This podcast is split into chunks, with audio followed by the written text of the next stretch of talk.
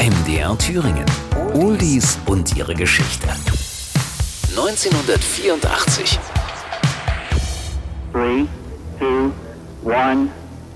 We have SRB ignition and we have liftoff. Liftoff of mission 41D, the first flight of the orbiter Discovery, and the shuttle has cleared the tower.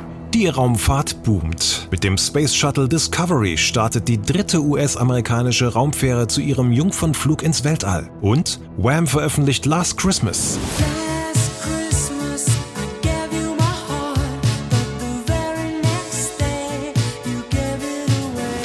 Endlich mal Ruhe. Für George Michael und Andrew Ridgely waren die letzten Wochen und Monate wie ein Wirbelsturm, der über sie hereinbricht. Nummer 1 Hits, ausverkaufte Tourneen und Fernsehauftritte haben ihre Spuren hinterlassen. Jetzt sind sie für einige Tage zurück in ihre Heimat, besuchen Georges Eltern in Nord-London und können endlich mal ausspannen.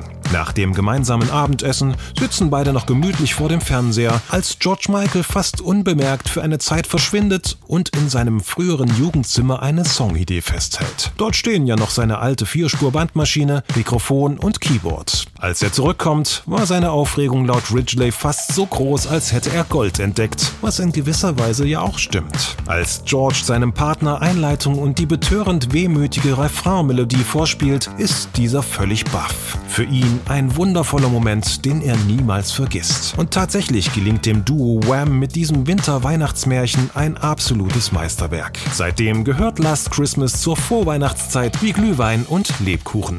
Der Text. Die Worte haben eigentlich gar nicht viel mit Weihnachten zu tun und handeln von einer gescheiterten Liebesbeziehung. Weihnachten vor einem Jahr hab ich dir mein Herz gegeben, schon am nächsten Tag hast du es weggeworfen. Coverversionen. Von Last Christmas gibt es Dutzende stilistisch völlig unterschiedliche Fassungen. Eine etwas schräge Version im kubanischen Son-Stil stammt von Roberto Blanco. Last Christmas I gave you my heart, but the very next day